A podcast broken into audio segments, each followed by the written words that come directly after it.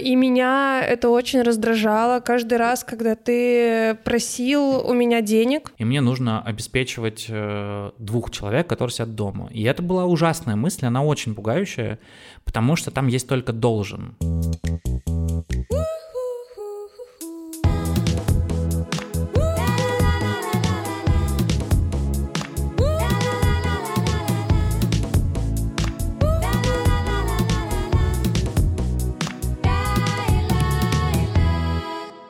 Всем привет, меня зовут Леня. Меня зовут Маша. И это подкаст «Чуть не развелись». Мы 10 лет вместе, у нас есть дочка Кира, и в прошлом году мы, правда, чуть не развелись. В этом подкасте мы не скажем вам, как нужно поступить в ваших отношениях, потому что это всегда череда выборов и событий.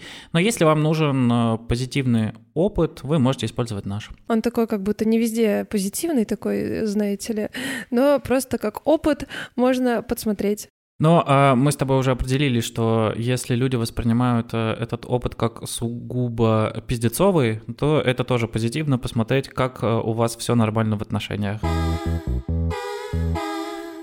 Что обсуждаем сегодня? Слушай, ну мы там создавали опросы в Инстаграме, в Телеграме, спрашивали, о чем э, наши слушатели хотят узнать, какие еще выпуски нам записать. И была такая рекордная тема про семейный бюджет, про финансы в паре и вообще вся вот эта финансовая история, финансовая составляющая. Как ты думаешь, почему эта тема такая актуальна для людей? Ну, мне кажется, потому что она вызывает много конфликтов, споров, вопросов, непонимания, как правильно, как будто это правильное есть, и как будто им интересно узнать, а как вот э, у нас, например, да, какой мы там схемой пользуемся. Мне очень нравится формулировка «как правильно».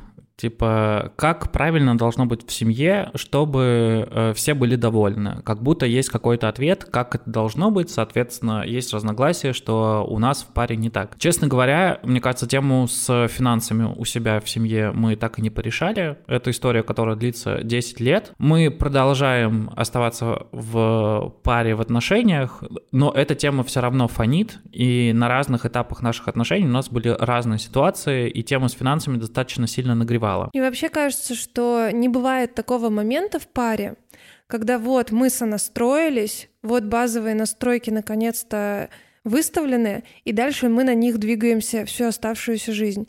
Это постоянно такое, типа, что-то слетает, что-то надо передоговариваться, надо заново обсуждать, э, меняются обстоятельства в случае с бюджетом, да, меняются там, не знаю, зарплаты, бюджет, э, появляются декреты и разные какие-то там вещи, которые на это влияют, и как будто это настолько живая и такая гибкая тема в отношениях, что о ней можно, ну, там, постоянно договариваться, общаться, да, периодами можно, там, не касаться ее, но все равно это не та тема, где вот один раз договорился, и дальше только так и живешь. Ну, а что вообще тема финансов э, в отношениях? Это тема бюджета, или как мы тратим деньги, или как э, кто-то из партнеров тратит деньги, или как мы относимся вообще к нашему бюджету, имеем мы накопление или нет? Э, интересно тебе сегодня было бы обсудить в этой теме? Мне было бы интересно обсудить, наверное, вообще какую-то такую нашу вот эту финансовую кривую в отношениях, как условно она у нас э, развивалась.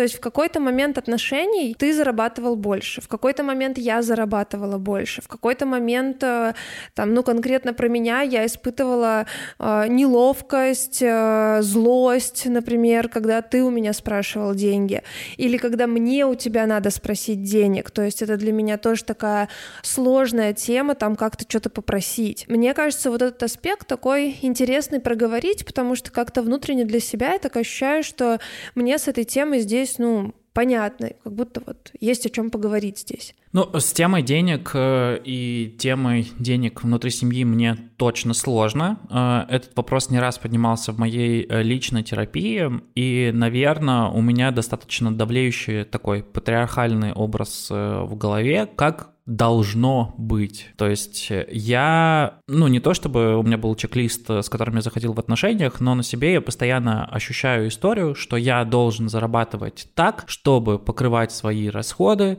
чтобы покрывать полностью расходы всей своей семьи, при том, чтобы они чувствовали себя не просто защищенно, но счастливо, безопасно, э, радостно и могли вообще просто брать деньги из какой-то кубышки на какие угодно расходы, при этом, чтобы это меня не триггерило, чтобы это не были моими последними деньгами, и я вот все это должен. То есть... А где ты это вообще так подсмотрел? Откуда это у тебя взялось? Слушай, мне кажется, тут очень простой ответ. Он примерно такой. Мужчина должен. Ну, в твоей семье такой истории не было. Ну, условно, не было там, э, чтобы, например, твой отчим, да, вот был таким вот, э, берите у меня все деньги, там, обеспечивал полностью семью, то есть у тебя как бы, ну, семейная история, где работает мама, работает папа, ну, как будто там все как-то более-менее на равных, и мне интересно просто, на кого ты смотрел, или вот откуда ты вообще эту фантазию взял, из фильмов, из э, вот из каких-то разговоров, что тебе пришла в голову вот эта мысль, мужчина должен обеспечивать, да причем еще так, чтобы вообще все были счастливы, никто ни в чем не нуждался, и ты условно не замечал, что там из копилки взяли денег. Ну, вообще это очень большой мой страх, и моя безопасность напрямую зависит э, от э, количества денег, которые у меня есть. Э, я думаю, что я не один такой. Для меня всегда очень важно расширяться в этих деньгах. То есть вот для меня важно, чтобы было побольше имущества, побольше больше вещей. Вот, ну, возможно, в 65 плюс я стану Плюшкиным, который мусор начнет таскать домой для того, чтобы ощущать безопасность, потому что у меня много классных, хороших вещей. И чтобы это все обеспечивать, нужны деньги. У меня был период в жизни, в котором я радовался тому, как, э, какие дешевые экономичные вещи я нашел и как много я могу себе позволить э, при очень маленьком урезанном бюджете этот этап закончился, и сейчас э, я вот, наверное, снова в точке, в которой мне нужно больше, больше, больше, как будто если будет больше денег, я буду себя чувствовать увереннее, безопаснее и прочее. Я уже знаю, что ответ там, что кроется вся проблемка не в этом, но как по-другому, я не знаю. Но и здесь же можно сразу отразить, что когда я не достигаю вот этого «я должен», «я надо», мне становится очень тревожно, в том числе тревожно внутри семьи, что я не даю то, что я сам себе в голове пообещал дать. Соответственно, все идет не так, соответственно, э, я какой-то неправильный внутри этой семьи, все строится неправильным образом. От меня, скорее всего, уйдут, потому что я не выполняю какого-то вот этого внутреннего обещания, которое я дал. И в целом в нашей с тобой истории было много таких моментов, когда все начинало шататься в тот момент, когда я себя чувствовал очень неуверенно. Ну, вообще так хочу тоже вернуть, что тема безопасности и денег для меня точно так же взаимосвязана. Если у меня есть э, какие-то накопление, какая-то сумма на карте, которая меня условно успокаивает, я реально чувствую себя хорошо когда у меня там, например, вообще нет денег, все зашло там до нулей, э, я начинаю тревожиться, я начинаю злиться, и это прям влияет тоже на мое такое состояние. И я, кстати, даже помню, кто-то из наших знакомых как-то раз сказал фразу, что-то я обсуждала и сказала, что ты там не в настроении или злой, и мне ответили, что типа зарплата скоро, деньги закончились, которые, ну вот, типа в течение месяца. И мне как-то сказали в контексте, что ну мужики всегда злые, когда у них денег нет.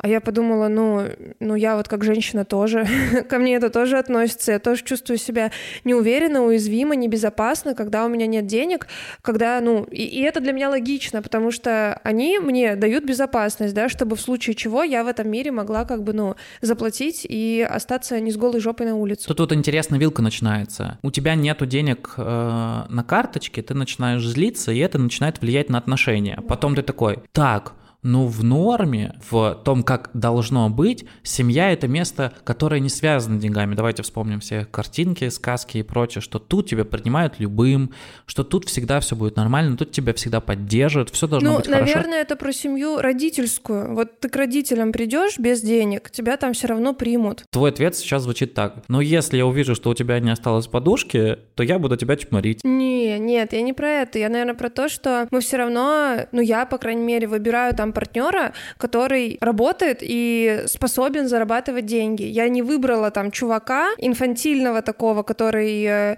лежит в гамаке и ждет, когда ему наследство упадет на голову и говорит, ну, у меня бизнес, то да сё, я там да сям, а сам Темщик. весь в долгах, кредитах. А? Темщик, темщик. Темщик, да, типа я не выбрала вот этого темщика условно.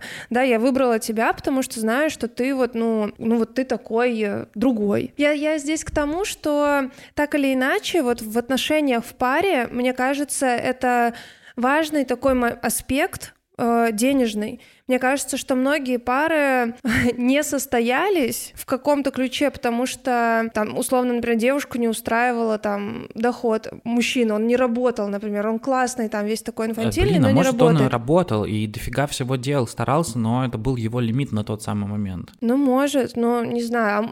Ну, вот одно дело старался, да, работал, это лимит, а другое дело не старался и не делал. И то же самое про девушек, да, кому-то может не подойти телочка, которая такая, «А давай ты за меня везде все будешь платить, а я вот такая принцесса буду твоя, ну, твоя любимая. Это может не подойти парню, он скажет, слушай, я как бы за то, чтобы девушка тоже работала, и у нее тоже был какой-никакой бюджет. Это просто ценности какие-то, мне кажется. Тема финансов, денег, совместного бюджета в отношениях достаточно такая сложная тема, о которой говорить порой непросто. И на самом деле можно подкреплять как-то свои знания, как вообще общаться на эту тему с помощью разных сторонних источников. И в том числе мы здесь можем порекомендовать курсы синхронизации, а конкретно курс э, психологии общения, где можно обсуждать разные темы и учиться это делать, как э, преодолевать конфликтные ситуации, потому что тема денег тоже может вызывать конфликты. Поэтому здесь э, такая рекомендация курса психологии общения от синхронизации, на который у нас есть персональный промокод «Не развелись», он дает скидку 15% на этот курс. Кроме того, этот промокод суммируется с другими скидками на сайте. Действует не только на этот курс, на самом деле, на все курсы, на все продукты, которые есть у синхронизации. Подробнее читайте в описании двоякая тема, да, как будто бы условно бюджет такой важный и там выбираем партнеров по его кошельку условно, но для меня это просто как ценность и важная составляющая, что человек вообще имеет стремление и готов там не в шалаше жить в лесу, а хочет чего-то большего. И если это совпадает с моим, то у нас происходит матч. Как с тобой у меня и произошло. Ну смотри, у нас э, точно с тобой были стремления, но у нас при этом не было денег. Очень много и долго у нас не было денег. Наши какие-то приобретения я все время называю прыжком веры. Типа, ты просто прыгаешь э, такой, типа, а там как-нибудь что-нибудь получится. Слушай, у меня нет такого ощущения, что у нас никогда не было денег.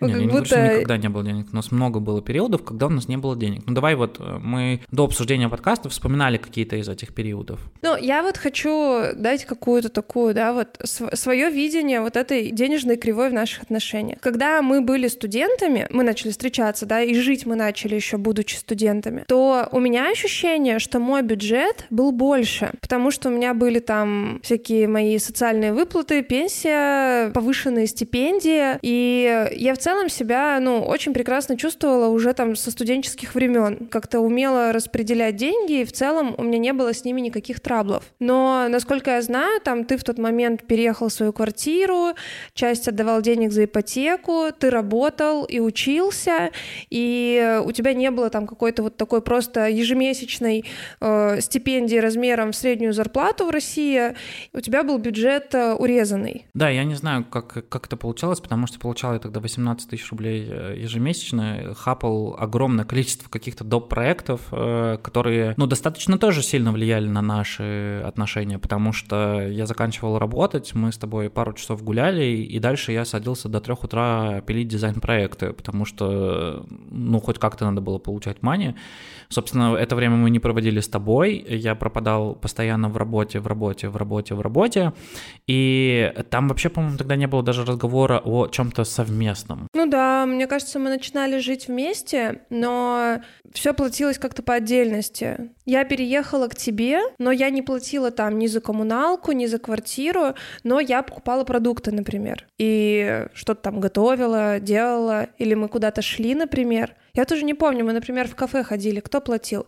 Мне кажется, у нас не было такого, что только ты платил. Да, что-то мы там, по-моему, пытались перекидываться. Но э, так как этот этап э, жизни такой уже сложно вспоминающийся, я предлагаю коснуться тех, которые объективно влияли на наше приближение к кризису, к такому достаточно масштабному кризису. Я помню, что я все хотел э, больше денег. Мы работали с тобой в одной компании, у нас была примерно одинаковая зарплата, и в какой-то момент ты забеременела, стало понятно, что скоро наступит декрет, э, ты решила искать другие формы э, заработка и начала преподавать английский, достаточно активно, а я активно думал про смену работы, что мне нужно зарабатывать больше, потому что теперь у нас э, еще есть ребенок, и мне нужно обеспечивать э, двух человек, которые сидят дома. И это была ужасная мысль, она очень пугающая, потому что там есть только должен. Несмотря на то, что тогда мы говорили, что мы ответственно подошли к моменту рождения ребенка, сейчас я понимаю, что ответственности там было примерно на полшишечки. Почему? Ты что, взял сейчас просто обесценил? Я считаю, мы очень ответственно до сих пор подошли. Мы точно ответственно подошли, потому что мы подготовили квартиру, мы точно ответственно подошли, потому что мы понимали как. Что мы здесь сделали безответственно? Мы переехали специально в новую квартиру, мы купили новую квартиру, у нас была машина, мы были устроены на официальных должностях, где были там большие выплаты по рождению ребенка, декретные, которые у меня были максимальные, насколько они возможны, потому что я все это время работала, и зарплата у меня была позволяющая позволяющая получить максимальные выплаты. Но вот а что происходит дальше с точки зрения именно реально семейного бюджета? Ну подожди, я, кроме того, запустила специально курс, записала, чтобы во время беременности у меня он продавался, а я как бы не была занята ну, этим делом. То есть я, по сути, продавала курс, который подготовила до беременности специально. Так что я тут не скажу, что мы безответственно подошли. Я очень ответственно подошла. Я могу сказать, что там точно была безответственность, потому что никто из нас не посчитал э, реальное количество расходов, э, которые будут происходить дальше, и ну, там, наших возможностей, которые будут с этим сочетаться. То есть, э, как это выглядело? Мне приходила зарплата, я сразу платил с нее ипотеку, я сразу с нее платил кредит, который был, по-моему, тогда то ли на машину, то ли на ремонт. Я тут же делал заказ там на все обязательные бытовые вещи, которые должны были быть. Это, там, Ты избавлялся от денег как мог? Сразу да, то есть там э, подгузники, одежда, питание, корм коту, который стоил миллиард рублей, потому что у нас особенный кот с особыми приколами. Оставлял деньги на бензин, и в целом у меня оставалось где-то примерно там 5, 6, 7 тысяч на весь месяц. Ну да, э, то есть там вообще не было разговора разговора о том, чтобы у меня были какие-то деньги на себя, и плюсом к этому вот этих денег должно было как-то хватить на нас. Соответственно, дальше включалась другая история, что нам нужны продукты, нам нужно, чтобы, помимо того, что нам нужно было что-то есть, мы хотели быть все-таки социально включенными людьми, а не сидеть дома, мы хотели ходить, ездить, э, отдыхать и прочее, и это был уже твой бюджет. Возникала ситуация, в которой мне приходилось постоянно у тебя просить деньги для того, чтобы оплатить какие-то наши общие вещи, вещи, потому что все остальное я уже слил на, ладно, хоть не на ставки, но э, на квартиру и прочие вещи. И, конечно, этот этап жизни очень сильно повлиял на наши отношения, привел к кризису. Несмотря на все сказки о том, что ситуации в семье бывают разные, все по-разному проходят, нужно справляться, главное, что мы вместе, нихуя, ну, типа, это сильно влияло на нас. Да, и меня это очень раздражало каждый раз, когда ты просил у меня денег. То есть я не понимала там условно, почему ты полностью сливаешь свою зарплату там на все обязательные какие-то вещи, что мы можем как-то там это все перераспределить. Но мне кажется, это тоже какая-то, знаешь, ну просто сейчас хочется сказать, что это какая-то тревога такая вот избавиться от денег, которые пришли к тебе, когда зарплата там стала больше, ты вышел, э, вы начали создавать свой стартап вообще в самом начале. Меня раздражало вот это постоянное «перекинь мне тысячу, перекинь две тысячи, перекинь 500 рублей». И я понимала, что ты там не, не знаю, что ты действительно эти деньги тратишь там, ну, на что-то адекватное, соизмеримое, понятное, но вот именно сам формат, что ты у меня, которая сидит в декрете и типа эти деньги зарабатывает, просишь, вот это меня очень раздражало. И я согласна, что это ну, такие на двух чашах весов были накаленные угли. Я накалялась, потому что, типа, блин, хватит у меня просить деньги, давай как-то перераспределим там бюджет, или я не знаю, что я там предлагала, но меня просто раздражало, что ты спрашиваешь. А тебя, конечно же, задевало и раздражало, что тебе приходится спрашивать, потому что всю свою, там, на тот момент, не знаю, 70 тысяч, например, была зарплата, ты тратил на семью, не на себя. Я помню, что ты себе ничего не покупал, никуда там не ходил, то есть ты вот все отдавал в семью, но и тебе приходилось еще вот у меня спрашивать деньги, когда нам обоим друг у друга сложно там и до сих пор спросить деньги. Ну да, это такая очень удручающая позиция. Ну, во-первых, это такая достаточно жертвенническая позиция, где я все в семью, ничего для себя, ну, как бы это прямой путь в депрессию. Там как бы к бабке не ходи, если человек зарабатывает деньги, тратит их на любой, даже самой интересной работе, но если он как бы с этого не получает никакого профита, все уходит внутрь чего-то другого, это очень плохо. Ну, это факт. Вторая история, что я злился очень сильно, потому что я видел, что это как бы не по карману. И я предлагал варианты, как избавиться от некоторых расходов, которые прямо были тогда, ну, не в тему. Я говорил, давай продадим машину. Она как бы ест деньги, она ест деньги, за нее нужно платить, в нее нужно вливать бензин, и прямо это сейчас меня может как-то типа расслабить. И ты говорила, нет, как мы будем без этого, нет, мы без этого не сможем. И, соответственно, это был какой-то порочный круг.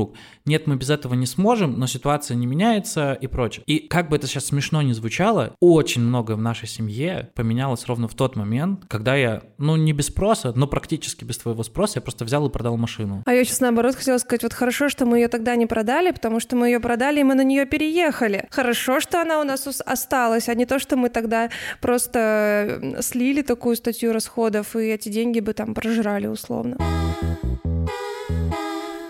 Как наша тема с деньгами и финансами привела нас к кризису? Ну вот это тот период, который мы описали для меня, да, вот я так вижу, вот в 2021 году ты начинаешь свой стартап, я в декрете, но при этом у меня онлайн-школа, и я там продаю курсы. В этот момент у нас там много складывалось каких-то кризисных точек, о которых мы рассказывали в предыдущих выпусках, но еще был, был аспект денежный, который мы описали, что ты там у меня просишь деньги, я там постоянно тоже думаю, как заработать, э, не знаю, там рекламой в Инстаграме, курсами, еще как-то, и что как будто здесь фокус такой тоже стал не на любви и какой-то там такой поддержке, а вот на раздражении, что постоянно нужны деньги, что мы постоянно что-то делаем. И мне кажется, это просто, это не причина, но это то, что тоже начало влиять и как-то давить на наши отношения. Но мы, правда, в этот момент э, начали снова учиться выкручиваться, то есть вместо дизайна, э, который я делал ночью, появились какие-то доп. проекты, фестивали, которые мы делали, мероприятия, которые помогали делать друзьям. Это были рекламные интеграции, которые нас неплохо так вывозили, и с некоторых из них мы реально кайфово получали, даже гоняли в отпуск. Все это объективно давило на меня, потому что я снова испытывал чувство, что я не могу закрыть, перекрыть э, все эти потребности и возможности. То есть я как бы в своей голове только фантазировал о том, как в какой-то день я проснусь, у меня все получится, и все будет супер сделано. И тут, наверное, сейчас уже сложно разбираться, какая это позиция была, это из чего это была позиция, но объективно это была уже очень большая усталость. То есть я делаю много работы, делаю много всяких вещей, ты делаешь много работы, много всяких вещей, но это все равно как будто бег на месте. Ты как будто не особо в этом развиваешься. Тут, наверное, еще важно отметить, что ну, мы с тобой просто э, мастера кредитов.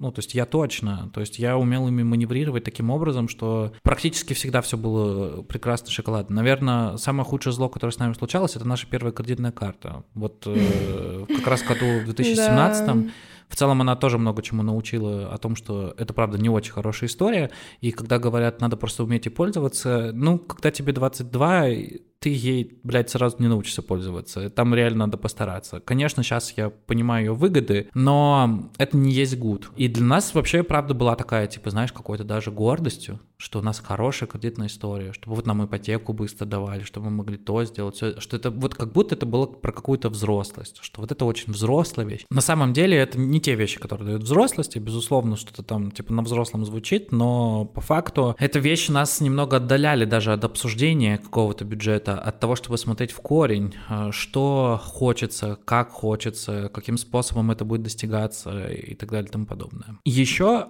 проблемой в вопросах финансов, которая такая, наверное, касается личности, а даже не денег, а того, что я злился какой-то период времени на то, как ты тратишь э, свои деньги. Даже не наши деньги, а свои деньги в момент, э, когда я вкидывал абсолютно все там, типа, в семью, у меня ничего на себя не оставалось, когда ты начинал что-то тратить на себя, это вызывало у меня много раздражения и злости. И несмотря на то, что я не говорил это в открытую, там в целом все было видно по моему лицу, ты это все очень считывала, и потом был большой трабл, когда ты откровенно говорил мне, что ты боишься тратить на себя деньги, потому что боишься моей реакции. Ну да, я помню этот период. Это как раз был период, когда ты на себя ничего не тратил, э, деньги там отдавал полностью сам же, да, на все семейные траты но при этом, когда я себе там что-то откладывала, брала экстра рекламу, делала какой-то экстра проект именно для того, чтобы себе вот позволить что-то купить там, ну, в основном это была какая-то одежда, там, косметика, то я сталкивалась с твоим таким неодобрением. И ты тогда, конечно, не мог сказать напрямую, да, там, прямо через рот, что, блин, я на тебя злюсь, что вот я себе ничего не позволяю, там, а ты тратишь деньги, когда можно было там на семью, например, потратить тратить, а просто вот это было какое-то молчание, неодобрение, типа, угу, да, прикольно, угу, понятно, сколько стоило. Ну вот какие-то такие моменты, они тоже туда же в тот котел, который к кризису где-то приводит. В целом можно описать, что я э, хотел, чтобы страдал не я один. Типа, а что я тут один страдаю? Страдай вместе со мной. Кажется, эта история вырулилась в один момент, который мы достаточно хорошо помним. Это момент, когда ты пошла учиться на психолога и первая оплатила свой модуль что тогда почему-то, несмотря на то, что тогда совсем не было денег, я как такой, типа, блин, прикольно, прикольно. Ну да, я помню, что первый свой модуль я оплатила там какими-то вот тоже отложенными деньгами, которые у меня были такой небольшой заначкой. Я их просто отдала, вообще не зная, буду ли я там работать психологом и шла чисто для себя разобраться. Но да, Теперь давай поржем. У нас есть деньги, но ты не можешь их брать. Считаю, что это, блядь, просто лучшее издевательство над нами отношениями, над нашими отношениями, которое может быть. Просто это вот, это реально какой-то ор выше гор. Ситуация, ты просишь меня деньги, мне это не нравится, я сливаю все, у меня нет на себя... Сейчас у меня есть на себя деньги, я могу давать тебе, мы договариваемся перед нашими следующими этап... жизненными этапами, как это будет выглядеть. Ты такая, блин, мне что-то стеснительно, я не могу брать, ой, вообще не надо, не трать на меня и прочее. Я такой, что за хрень? Как, как это, блин, вообще работает? Сейчас, наверное, ну там история с бюджетом поменялась, и большая часть заработка, она у тебя. У меня есть э, мой доход, который я трачу там на свои какие-то вещи и на коммуналку за квартиры в Челябинске. Это моя такая повинность как будто в течение всех наших э, отношений, за что я плачу. И эм, мне сейчас действительно непривычно до сих пор и как-то немного стыдно, что ли, просить у тебя. Ну, то есть Потому что это тоже непростой такой вопрос, что я у тебя прошу, а ты мне такой с радостью даешь. А, да, конечно, на, возьми. То есть это тоже у нас э, вызывало некоторые вопросы, там, когда я могла попросить, например, но ты не планировал, что я попрошу, и такой, типа, блин, давай как-то заранее. И я теперь там, блин, как-то теперь надо заранее, условно. Ну, то есть этот момент, э, над которым я вот условно своей какой-то там истории работаю. Почему я там не могу принимать, почему стрёмно у тебя постоянно просить, платить и все такое. То есть это вот э, то, что остается сейчас. Но мне кажется, что здесь в теме бюджета внутри семьи мы подходим для нас с тобой, я думаю, далеко не для всех, э, к важной теме. Как э, финансовая защищенность себя как ну, там, личности влияет на взаимоотношения внутри семьи. Когда я финансово не защищен, я испытываю раздражение, злость, и это проявляется в том числе на тебя. И кажется, что у тебя такая же история. Как будто бы мы прямо сейчас не готовы к схеме, где один зарабатывает и говорит, ой, да вообще не парься, бери сколько хочешь Ну, типа, мне вообще для тебя ничего не жалко. И это нормально, мы чувствуем абсолютную незащищенность. То есть ты такой, типа, я зависим от кого-то. Подожди, знаешь, у меня здесь такой, наверное, вопрос к тебе. Ты вот сам вообще готов к такой схеме, например, что весь бюджет у тебя, а у меня ничего? С точки зрения какой-то, не знаю, там, справедливости, несправедливости, честности, нечестности в отношениях. У меня есть ощущение, что для тебя важно, чтобы я зарабатывала сама. Для меня важно, чтобы ты зарабатывала сама, потому что я знаю, как собственный заработок влияет на наши отношения. Я вижу, насколько тебе дискомфортно в этой позиции. Более того, подожди, а вот я... если разбирать ситуацию с декретом, она достаточно такая, ну, понятна для меня. Ты зависимый в этот момент от меня. И мне некомфортно, когда человек зависим от меня, потому что у меня ощущение, как будто я достаю из него его право на жизнь. Типа, как будто я регулирую какие-то аспекты, как нужно жить, что нужно делать, и мне неприятно находиться в позиции рабовладельца вот такого. Это для меня ужасно. Подожди, ну ты же не покупаешь условно меня и содержишь. А почему именно такая рабовладельческая Я тут на самом деле просто боюсь произнести слово э, феминизм, ну то есть э, или или мое отношение к процессу того, как деньги по моей воле, по моему желанию как-то должны распределяться на тебя. Вообще вот это вот очень странная вещь, когда я должен определить, сколько денег я готов э, тратить, отдавать тебе. Мне прям дико дискомфортно в этих условиях. Для меня абсолютно окей закрывать все бытовые потребности, которые, ну, типа, для тебя нужны. Для меня окей дарить подарки, которые ты считаешь для себя важными и классными. Но чтобы у тебя возникла какая-то идея, ты захотел ее реализовать, и тебе нужно было со мной согласовывать э, план и проект э, бюджета этого мероприятия, вот это для меня как-то страшновато начинает звучать. И такой, это какая-то гигантская власть, которой я боюсь. Но а ты чего здесь боишься? Что я попрошу какую-то большую сумму, в которой тебе надо будет отказать мне? Или там в чем страх? Ну да, да, я, я думаю, что я боюсь, что я вот там типа с чем-то не справлюсь, и мне придется тебя отказать. И я вот буду себя чувствовать от этого очень плохо. И чтобы с этим плохо не столкнуться, ты поэтому э, такой, я лучше определю сумму, вот которую я точно каждый месяц потяну. Э, да, плюсом к этому практика наших отношений показывает, что когда есть зависимость одного от другого, это разрушает как будто отношения. То есть как будто бы, если есть даже какая-то минимальная подушка, которую я могу тратить на себя, вот сам на себя, ни на кого, ни на семью, ни на ребенка, на себя. Да, да пофиг, на кого хочу, короче, трачу. Это главное мои деньги, я их трачу на себя. Отношения звучат как-то более стабильно. Когда этого нету, как будто все начинает немного как песок в руках рассыпаться. И это меня пугает. Вот я сейчас, например, работаю над тем, да, чтобы как-то уметь просить деньги и уметь принимать. Но если, например, это как фантазия, да, такая вот, я решу, что я больше в жизни не хочу работать. Вот хочу рожать детей, хочу быть просто в семье, и ну, не хочу заниматься какой-то работой, которая прям приносит доход, а вот хочу там, не знаю, благотворительностью заниматься и просто там волонтерить где-то. И скажу тебе, блин, вот, ну вот так буду работать, вот, вот так хочу. Но вот тут возникает страх, э, он как бы сейчас связан даже не с э, взаимоотношениями, я понимаю, что я обратно возвращаюсь в позицию «я должен». Типа я должен обеспечить все вокруг и прочее. И в этом мне страшновато.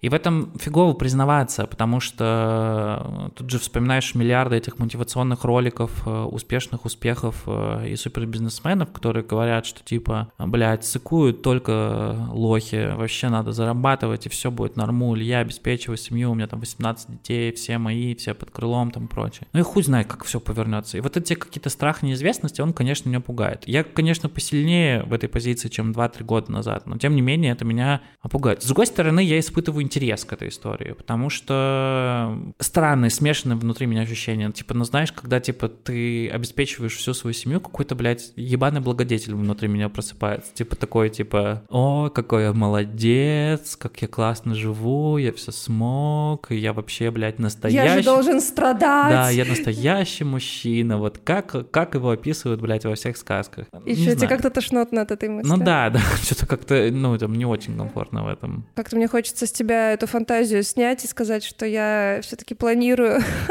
работать просто потому, что я люблю свою работу и мне нравится этим заниматься. Как бы тебе комфортно было коммуницировать реально с э, деньгами внутри нашей семьи? Что у меня есть э, свой доход, который я там самостоятельно на себя распределяю. Но в случаях, когда там мне нужно, да, у тебя, например, попросить за что-то, ну, условно, например, когда я нашла кабинет для аренды, первый платеж, который там надо было быстро заплатить, чтобы его за собой как бы так застолбить, этот кабинет, я попросила у тебя, я сказала, блин, вот дай там вот столько денег, надо сейчас за кабинет заплатить. И ты заплатила, так я начала снимать в аренду кабинет за который я в дальнейшем плачу уже сама, работаю здесь, зарабатываю, и это какой-то мой абсолютный доход. При этом, что я также могу покупать какие-то не знаю, продукты домой, заказывать еду домой, и в этом плане не просить у тебя там по мелочи, да, на какие-то трусики и бусики, как это называется. То есть э, мне в этом плане, ну, такой подход нравится. При этом у меня есть внутреннее желание там реализации, увеличения своего дохода, э, придумывания новых проектов и участия в нем. Поэтому такой формат, который у нас сейчас есть, мне, меня он устраивает. Э, мне близок сейчас формат того, чтобы мы имели общую карту на все наши бытовые расходы, чтобы я мог закидывать туда деньги и не париться больше по поводу этого, для того, чтобы мне надо было переводить деньги. Вот меня реально смущает сам процесс перевода. То есть смущает твой запрос, что нужно там типа на какие-то достаточно мелкие вещи. Мое, что мне нужно отвлекаться в этот момент, начинать переводить, это, мне кажется, абсолютно зеркально обратная история от того, что было там, несколько лет назад. Поэтому я выбираю, чтобы у нас там была общая карта на какие-то платы, мы с нее просто платили. Притом мне очень важно, чтобы у меня были личные деньги на себя. Мне очень важно, чтобы у меня были деньги на то, чтобы я мог э, дарить подарки, которые я хочу, и чтобы меня это никак не ограничивало. Как бы заканчивая этот выпуск, мне бы хотелось так сделать акцент на том, что финансовые взаимоотношения внутри отношений — это такая гибкая и постоянно меняющаяся штука. У кого-то она, конечно, наверное, не меняется, если кто-то стабильно работает на одной работе все время, но конкретно в нашем случае это постоянно менялось. То есть кто-то занимал там разные роли и проживал разные какие-то эмоции, а, связанные с доходом. И мне кажется, что мы, ну так, пробовали разные форматы и разные подходы сами. То есть мы составляли для себя и таблицы, и делали какие-то семейные стратегические сессии, и брали кредиты, и что-то перераспределяли, и как-то выкручивались. И то есть у нас какая-то такая, мне кажется, в отношениях в этом плане богатая история того, как мы вообще с деньгами крутились и выкручивались. Наверное, чего точно у нас никогда не было, это вот такого, ну, только там в начале, да, отношений, когда мы вообще только начали встречаться, не было вот этого жесткого какого-то распределения там. Либо так 50 на 50, либо там мы расходимся, все равно мы где-то там, да, через какую-то вот эту злость, недовольство, которое у каждого из нас просыпается, мы все равно, ну там, в разных пропорциях э, участвовали финансово в семейной истории. Кажется, в теме финансов есть куда больше подводных камней, которые мы можем разглядеть прямо сейчас. Я предлагаю в втором сезоне пригласить э, к нам э, тоже пару, которая испытывала э, проблемы с распределением финансов, с бюджетом, с семейным бюджетом, с личным бюджетом в семье и поговорить с ними на эту тему. Возможно, они могут что-то подсветить. Я бы здесь, наверное, обратилась так к слушателю и предложила позадавать нам вопросы на эту тему, потому что они нам помогут и понять, какого там эксперта или какого, какую пару мы можем пригласить э, в наш подкаст, чтобы это вместе пообсуждать, и какие темы мы можем еще сами между собой раскрыть, потому что вот что-то либо мы забыли, либо вообще посчитали это каким-то неважным, незапоминающимся. Поэтому пишите, после того, как послушаете этот выпуск, нам разные комментарии, свои вопросы. Э, нам это очень поможет.